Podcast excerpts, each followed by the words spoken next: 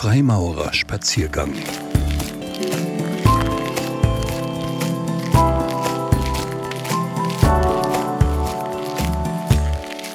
Das Gedächtnis.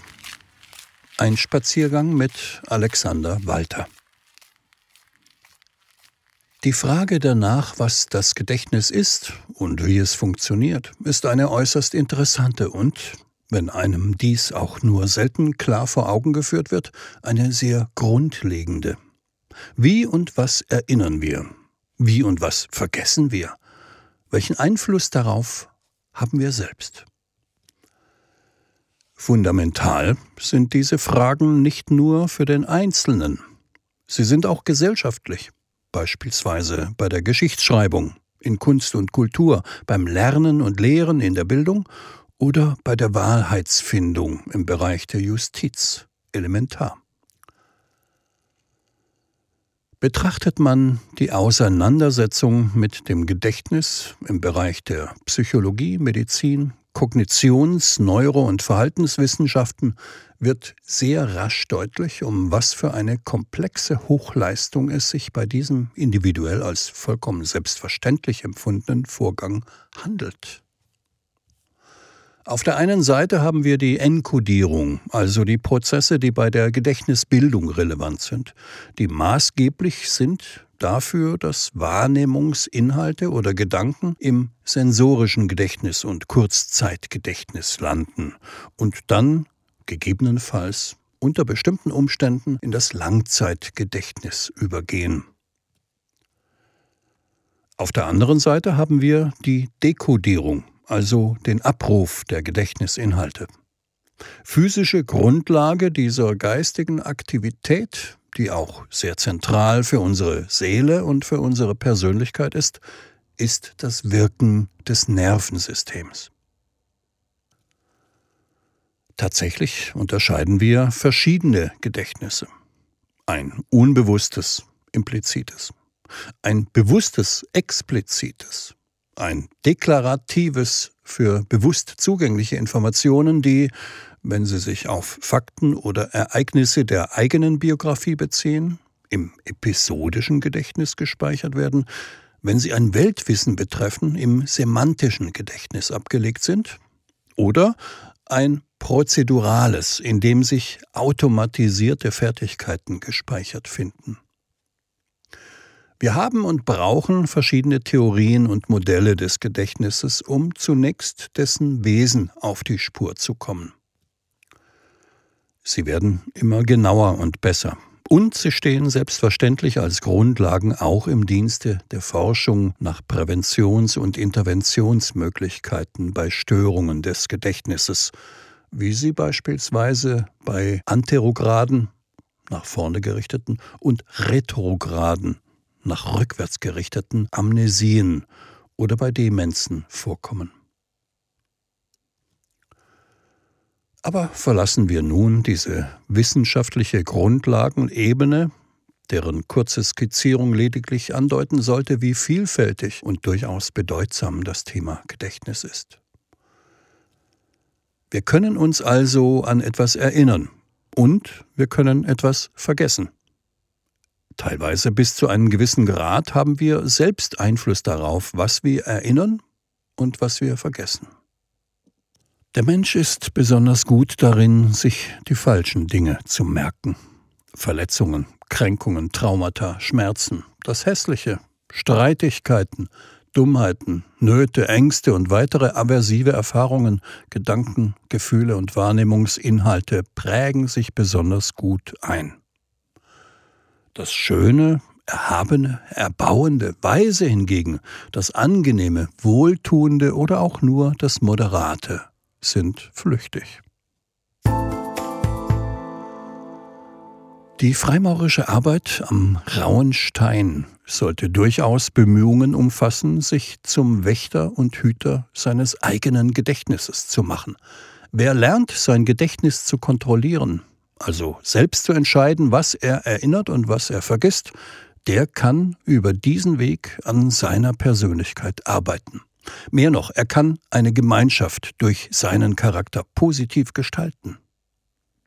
Wir erinnern, was wir zum Gegenstand unserer Wahrnehmung, unserer Gedanken und Gefühle machen. Wer Konflikte, Meinungsverschiedenheiten, Streitigkeiten, erfahrene Beleidigungen oder Herabsetzungen immer wieder für sich gedanklich durchgeht, dies keineswegs im Rahmen eines lösungsorientierten konstruktiven Verarbeitungsprozesses, sondern in einem rechthaberischen, narzisstischen, pseudo-selbstwertschützenden Sinn, der agiert tatsächlich zersetzend.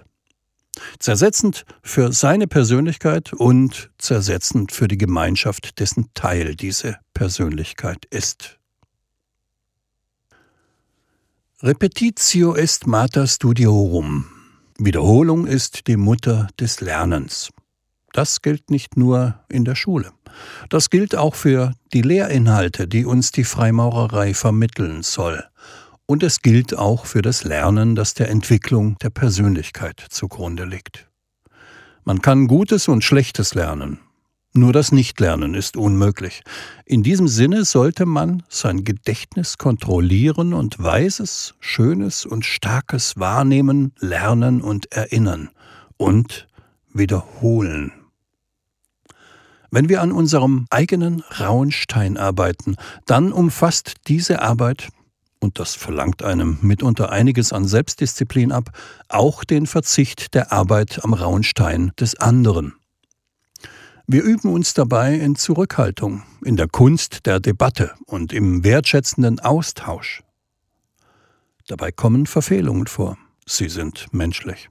Daher muss man sie sich selbst und dem Bruder verzeihen oder vergeben. Grundlage des Verzeihens und Vergebens kann und muss auch das Vergessensein. Wie wir aktiv entscheiden können, was wir erinnern, können wir auch aktiv entscheiden, was wir vergessen.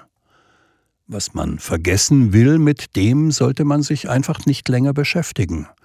Wohlgemerkt, hier wird keineswegs die Verdrängung oder die Nichtwahrnehmung von Konflikten, alternierenden Einstellungen, Meinungen und Haltungen empfohlen. Wohl aber, dass man dem Bruder seine Fehler und überdies die mangelnde Einsicht in seine eigenen Fehler zugesteht. Denn erstens kann man sich sicher sein, dass man solche Schwächen selbst hat, dass man noch kein glatter, regelmäßiger Kubus ist, und zweitens verhilft man seinem Bruder nicht durch das Ansetzen des eigenen Spitzhammers an dessen Stein zu mehr Glattheit, da man dessen eigenen Bauplan, trotz aller Intimität in der Loge, nicht kennen kann. Man würde statt der Steigerung der Regelmäßigkeit der Oberfläche des Steins des Bruders das genaue Gegenteil erreichen. Eine Kerbe, die sich vielleicht gar nicht mehr harmonisch in den Stein oder ins Bauwerk, den Tempel der Humanität, der mit diesem Stein errichtet werden soll, einfügen lassen würde. Freimaurerei hat auf sehr vielen Ebenen unter mannigfaltigen Aspekten in verschiedensten Blickwinkeln mit dem Gedächtnis zu tun. Durch Rituale, Bräuche und Sitten schlägt sie die Brücke von einem kollektiven Gedächtnis, von der Tradition zu einem individuellen Gedächtnis, zum Erlebnis und der Erfahrung. Repetitio est mater studiorum. Die Wiederholung ist die Mutter des Lernens. Durch unser Bekenntnis zu Ritualen, zur Wiederholung des Gleichen erkennen wir an, dass es wesentlich ist, der Wahrnehmung und dem Gedächtnis immer wieder Ähnliches und Gleiches zu präsentieren. In einer sich immer rascher wandelnden Welt gewinnt das an Bedeutung. Symbole und Zeichen schaffen nicht nur die Möglichkeit des Erkennens, sie schaffen auch die Möglichkeit des Erinnerns, indem sie bei der Enkodierung und Dekodierung von Gedächtnisinhalten helfen. Das wahrhaft Wunderbare bei der Rezeption von Symbolen in einem Ritual ist, dass man sich gemeinsam erinnern kann, während sich gleichzeitig jeder Einzelne an etwas anders erinnert fühlt. Jeder enkodiert und dekodiert für sich. Und doch machen wir es gleichzeitig und gemeinsam.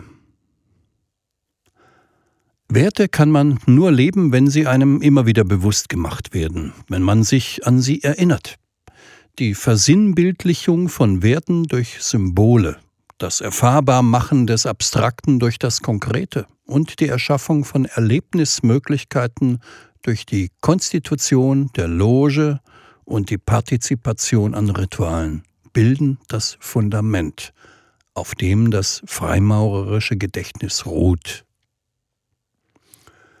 Selbstverständlich kann man dieses freimaurerische Gedächtnis auch in der maurerischen Geschichtsschreibung ausmachen, in der schriftlichen Tradierung. Wie real und wirklich die Geschichte dann abgebildet wird, wird wohl fraglich bleiben müssen.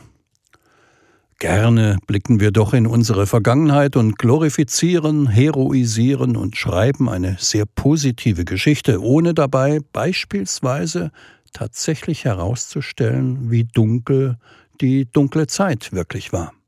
Es waren beispielsweise nur teilweise die Nationalsozialisten, die 1933 das Licht in unseren Tempeln gelöscht haben. Den Rest haben wir selbst besorgt. Was die Nationalsozialisten gebracht haben, war Dunkelheit. Was wir selbst verursacht haben, war Finsternis. Daran, dass sich dies so zugetragen hat, können wir heute freilich nichts mehr ändern.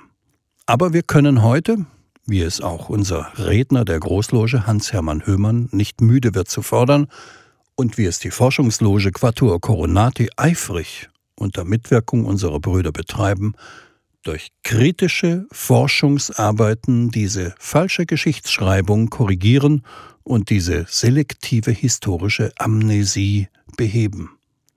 Forschung und Aufklärung können Erinnerungen korrigieren und erschaffen. Und als gegenwärtige Schwestern und Brüder sollen, können und müssen wir als Teil des maurerischen Gedächtnisses gerade in diesen schwierigen Zeiten das maurerische Licht am Brennen halten. Denn das eine ist das Licht zu löschen und die Dunkelheit oder Finsternis damit heraufzubeschwören. Das andere ist, das Licht erlöschen zu lassen weil man unachtsam war. Was wir als Freimaurerei insgesamt erinnern und vergessen, die Grundlage unserer eigenen Geschichtsschreibung, kann nicht objektiv sein. Es liegt in unserer menschlichen Natur, dass wir zu unkritisch mit uns selbst umgehen. Zu verlockend ist es, kollektiv die Verfehlungen zu verdrängen und zu vergessen, damit sie durch die Erinnerung keinen Schmerz mehr hervorrufen.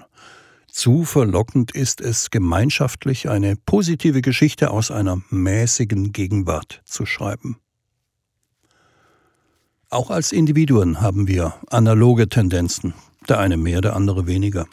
Eines, liebe Zuhörer, bietet die Freimaurerei aber auf jeden Fall. Die Möglichkeit, sich in einem physischen, psychischen und spirituellen Raum voller Ästhetik aufzuhalten, in welchem man allerhand schöne Erfahrungen und Erlebnisse machen kann, die dann zu Erinnerungen werden können, von denen man ein Leben lang zehren kann. Diese Möglichkeit ist da. Ob sie genutzt wird, entscheidet selbstgestaltend jeder Einzelne. Nur Sie selbst können das herausfinden und entscheiden. Vielleicht hilft Ihnen der eine oder andere Spaziergang an meiner Seite dabei. Wesentlicher aber ist, dass Sie Kontakt mit einer Loge in Ihrer Nähe aufnehmen, wenn Ihr Wunsch, solche Fragen zu bearbeiten, konkreter wird. Nur dort können Sie herausfinden, ob die Freimaurerei etwas für Sie sein könnte. Ich wünsche Ihnen auf Ihrem Weg viel Freude.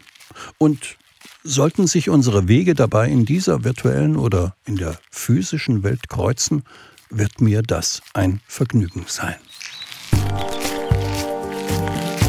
Ein Spaziergang mit Alexander Walter, Redner des Distrikts Rheinland-Pfalz-Saarland, der Großloge der alten, freien und angenommenen Maurer von Deutschland.